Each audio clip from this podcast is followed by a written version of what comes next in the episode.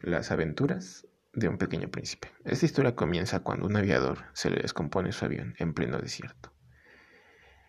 Y eh, al segundo día despierta con un niño al lado, vestido como un príncipe, que le pide le dibuje un cordero para que se coma los arbustos de su hogar y éste evite que se destruya. El niño tiene una rosa que guarda con mucho cariño, porque un día apareció en su planeta, ya que ésta es distinta a todas las demás, por lo cual la guarda con mucho cariño y amor.